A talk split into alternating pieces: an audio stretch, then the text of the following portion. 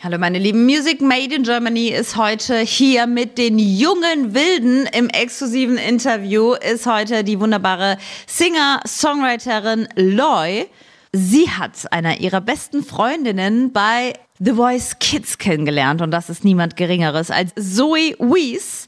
Sie selbst ist eine fantastische Sängerin und Songwriterin mit internationalen Chancen und Aussichten. Und ich freue mich ganz doll, dass sie heute zu Gast ist. Auf TikTok hat sie bereits über 500.000 Fans und im echten Leben oder in Wirklichkeit heißt sie Leonie Greiner und sie ist aktuell sozusagen der Shootingstar der Singer-Songwriterinnen der Branche. Herzlich willkommen, Loy deine Karriere oder die gestartet ist, so fulminant eigentlich schon. Ist ja auch super, super interessant. Also ähm, man nimmt sich auf verschiedenen Ecken wahr. Klar, die Social Media affinen, ne, also die äh, Jüngeren, klar, wissen, okay, du, du, bei den Zahlen wird einem ja auch richtig schwindelig. Du bist da bei TikTok so krass gestartet. Deine ähm, Coverversion, sag ich mal, oder deine Version von The Weekends äh, Blinding Lights, ja. die ist ja, die ist ja krank gestartet. Also ne, irgendwie, keine Ahnung, ich sehe irgendwie eine schwindelerregende Zahl von irgendwie 700.000 Mal wurde es irgendwie genutzt benutzt und so weiter auf TikTok allein. Was, was, wenn man, wenn man diese wirklich krassen Zahlen hört, ne, und so, wie viel von dir musst du preisgeben und wie ähm, mental auch, wie stressig ist das, das zu bedienen? Ähm, tatsächlich sehr stressig.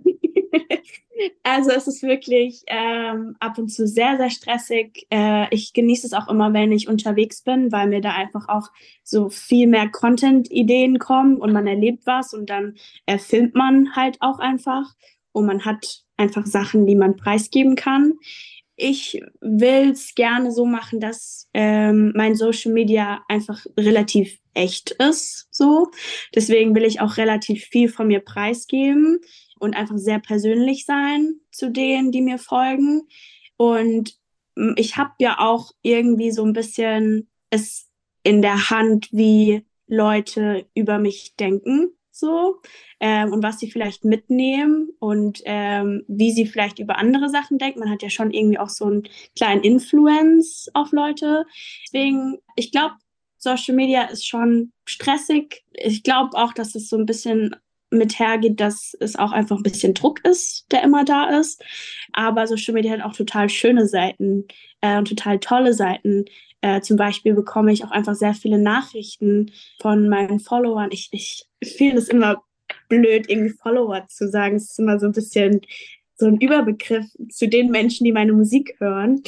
Und ich bekomme Nachrichten von denen und die sind so persönlich und wirklich so, zum Beispiel schreibt äh, haben schon viele geschrieben, so ja, äh, ich habe Panikattacken regelmäßig und deine Musik hilft mir so sehr dabei, irgendwie damit klarzukommen. Oder ich bin in einer schwierigen Situation gerade und ich höre deine Musik und mir geht's besser und ich verarbeite Sachen.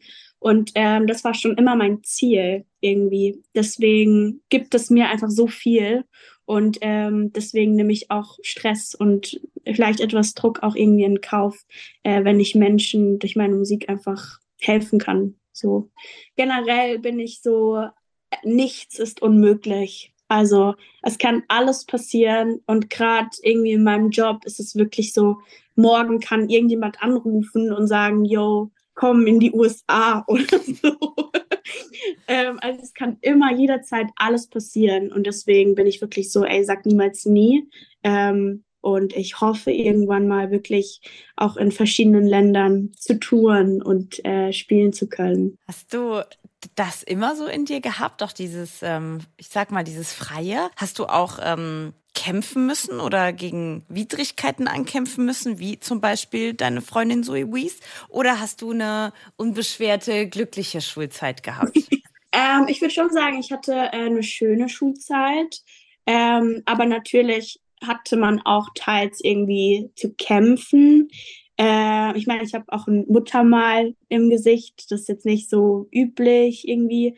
Und natürlich gibt es immer viel äh, Getuschel, wenn ich irgendwie aus dem Haus gehe oder auch schon früher in der Schule gab es dann manchmal so einfach so Kommentare oder sowas oder man ist spazieren und dann wird man einfach angestarrt oder so.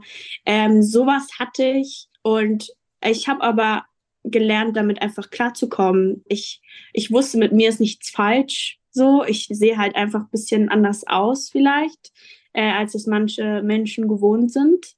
Und ähm, that's it. Ich finde generell einfach diese Ansicht, jemand aufgrund seines Äußeren irgendwie zu reduzieren, ist so schwachsinnig. Hattest du jemals den Gedanken, ah, ich hätte es gern weg? Tatsächlich hatte ich noch nie den Gedanken. Also ähm, ich glaube, das liegt auch einfach viel an meiner Mama. Äh, meine Mama hat ganz früher einfach immer gesagt, ey, so das macht dich aus und hat mir da einfach so Zuspruch gegeben.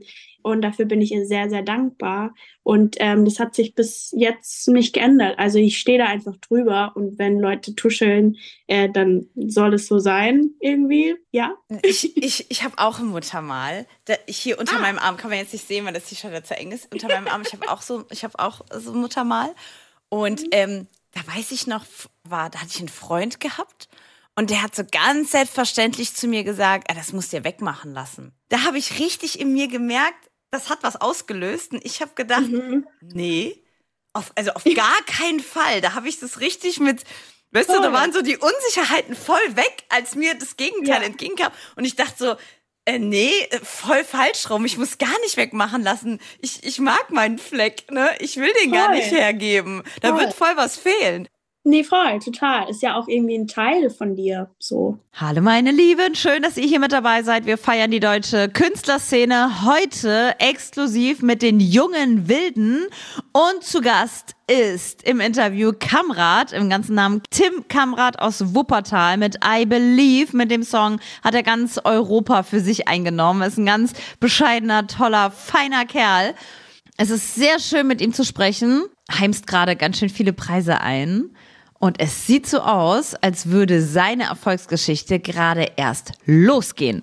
Wir haben ihn zum Interview beim Glücksgefühle Festival Backstage getroffen. Die ganze Künstlerszene in Deutschland war zu Gast. Von Robin Schulz über Lea, über Milky Chance, Zoe Wees und Kamrat. Und genau mit den drei haben wir heute über die Highlights gesprochen. Glücksgefühle 2023 und jetzt bei uns ist Kamrat. Herzlich willkommen. Hi, vielen Dank. Ja, wir haben gerade vor dem Interview schon gesagt, äh, du heißt ja eigentlich Tim. Also dementsprechend werden wir dich jetzt auch mit Tim ansprechen. Kamerad war ich früher oft so beim Fußball. Weißt du, so, Kamerad, geh mal lang. Mittlerweile als Künstlername ja. finde ich das super, aber so privat finde ich Tim auch sehr gut, ja. Cool. Aber hattest du nicht am Anfang auch als Künstlernamen Tim Kamerad? Genau, ich habe ja, fünf ne? Jahre oder so habe ich Musik gemacht als Tim Kamrat ja. und äh, dann habe ich halt gemerkt, wie es halt ist. Ich habe mit 19, glaube ich, den ersten Song released als Tim Kamrat und äh, dann war ich so 24. In fünf ja. Jahren passiert einfach viel. Total. Und ich wollte ein bisschen Veränderungen zeigen, aber nicht zu viel und dann war Kamrat irgendwie so eine gute Zwischenlösung und jetzt fühle ich mich super wohl damit. Äh, aber wie gesagt, privat ist Tim dann doch irgendwie ein bisschen schöner. Aber ich glaube, es war bei mir eher so, dass ich gedacht habe, boah, kann ich das echt machen? Kann ich jetzt mhm. nach der mhm. Schule wirklich Musik machen? Ist das ein ernsthafter Beruf? Und ehrlich gesagt, nein, es ist kein ernsthafter Beruf, aber scheinbar funktioniert es irgendwie. Natürlich. Und darüber bin ich ganz froh. Aber haben deine Eltern auch ein bisschen Druck gemacht, dass sie gesagt haben, jetzt machen wir was Anständiges? Tatsächlich nicht. Also ich, ich bin mir sicher, dass sie sich gewünscht haben, ey, dass man das Studium wenigstens durchzieht, dann hat man es einmal. Aber äh, die haben mich immer unterstützt. Ehrlich gesagt haben die sogar einen Kredit für mich aufgenommen, damit ich I Believe produzieren kann. Ich hatte gar kein Geld, ich konnte meine Miete nicht zahlen und äh, habe mich gerade von meinem alten Team getrennt und okay. diesen Neustart gemacht mit Kamerad. Meine Eltern haben einen Kredit aufgenommen, damit ich das produzieren kann. Also die haben mich wirklich unterstützt dementsprechend. Ohne die wäre das gar nicht gegangen. Es war eher äh, tatsächlich, ich weiß, ich habe kurz vor Release von I Believe habe ich einen TikTok gepostet und ich hatte mhm. bis dahin wirklich immer so 1000 Views auf meinen TikToks ja. und dann hatte das so eine Million Views auf einmal und ich so, ah, okay, Krass. da passiert okay. irgendwie was. Das habe ich kurz davor mit, genau, kurz davor war eine Support-Tour mit Nico Santos, habe ich den Song auch schon vorgestellt, das war auch schon irgendwie krass und äh, als er dann rauskam und ich gesehen habe, okay, jetzt wird es mehr gestreamt, es läuft im Radio und so, mhm. da habe ich dann gemerkt, ah, irgendwie hat es dann doch mal geklappt. Mickey Chance, Kamrat und Zoe Wies sind das. Die sind heute im Music Made in Germany Gespräch. Wir schauen auf die Highlights des Glücksgefühle Festivals vom Hockenheimring. Hi, meine Lieben, schön, dass ihr mit dabei seid. Wir feiern heute die jungen Wilden der deutschen Musikszene. Und wir kommen im Vorstellungsgespräch sozusagen zu einem ganz tollen Singer, Songwriter aus Mannheim, gerade nach Berlin gezogen, hat in der Pop Akademie gelernt und hat eine neue Single am Start. Herzlich willkommen, Mile bei uns. Der liebe Mile ist zwar gerade nach Berlin gezogen, aber hat von der Zeit in Mannheim ganz schön viel mitgenommen. Also für mich war es schon krass influential, ähm, gar nicht mal von den Inhalten, sondern eher von den Leuten, die ähm, einfach dort in diesem kleinen Kosmos so überall äh, abhängen. Also ich habe ähm, ne, extrem viele Leute, die jetzt äh, mit mir ähm, tagtäglich eigentlich zusammenarbeiten und äh, mit denen ich Songs schreibe etc.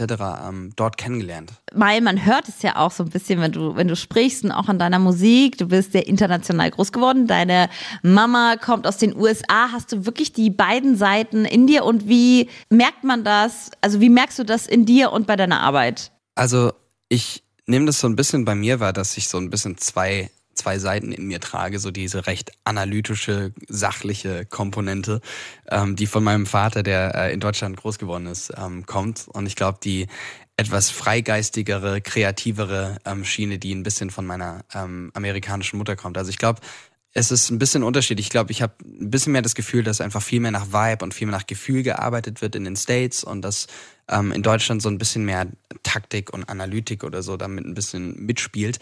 Aber das kommt ganz gut zusammen, habe ich das Gefühl, wenn man das irgendwie so ein bisschen versucht zu kombinieren. Deswegen, ich lieb's wirklich mit ähm, meinen äh, deutschen als auch amerikanischen Freunden irgendwie zu checken, so wie kann man ähm, irgendwie diese zwei Welten vereinen. Ja. Wir wissen, dass du in deinen Songs mega gerne Melancholie magst und alle Gefühle sehr intensiv ausdrückst. Wenn man jetzt gerade dein neues Album durchhört, da ist ganz schön viel Positives drin, auch, auch Abtempo. Wieso hast du dich entschieden, auch sehr diepe Texte, ähm, sehr, sehr poppig und sehr dance-lastig zu verpacken? Um, life's too short to be sad all the time. um, ja, also ich bin äh, also ein Fan von äh, traurigen Balladen und äh, liebe auch äh, live irgendwie so super emotional geladene Songs zu spielen, die einen total mitreißen. Aber ähm, gerade auch äh, die aktuelle Single, die jetzt draußen ist, also Something in Between, das ist ja so ein bisschen dancey, ein bisschen mehr uplifting und ähm, auch Songs wie Not Ready und Hold Me sind so eigentlich so der krasse Gegenpol. Ich glaube, mir ist wichtig, eher so voll emotional geladene Musik zu machen. Also wenn happy, dann richtig happy und wenn sad, dann richtig sad und wenn angry, dann richtig angry. Und das versuche ich irgendwie immer miteinander zu kombinieren. Lass uns über deinen Song, über deinen neuen Something in Between reden. Jawohl, sehr gerne. Ähm, also Something in Between ist für mich, weil ich eigentlich eher der Relationship-Type bin. Also ich mag es gerade jetzt auch, dass ich in Berlin äh, hingezogen bin. So eine große Stadt, es gibt so viele Menschen und äh, ich mag es nicht wirklich alleine für mich zu sein.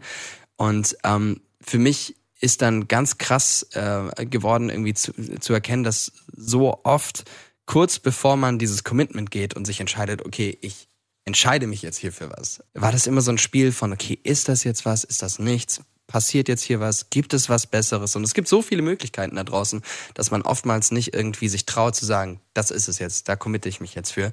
Und mich störte dieses Hin und Her in einer Situation so krass, ähm, dass ich mir oft gefragt habe, okay, are we lovers, are we strangers, something contagious und so weiter.